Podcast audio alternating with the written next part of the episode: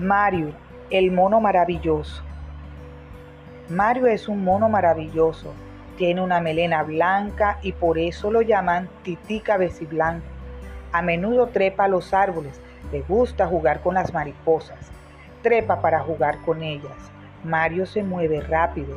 Se mece con una sola mano y decide qué rama va a tomar. Mario la agarra con la otra mano y se lanza sin miedo. Su mamá le enseñó a trepar.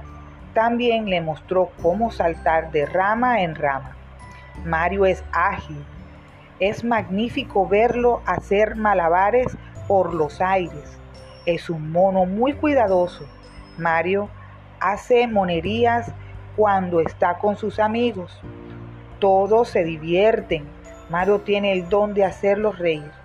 Mario hace reír a los que están tristes. Mario es un mono maravilloso.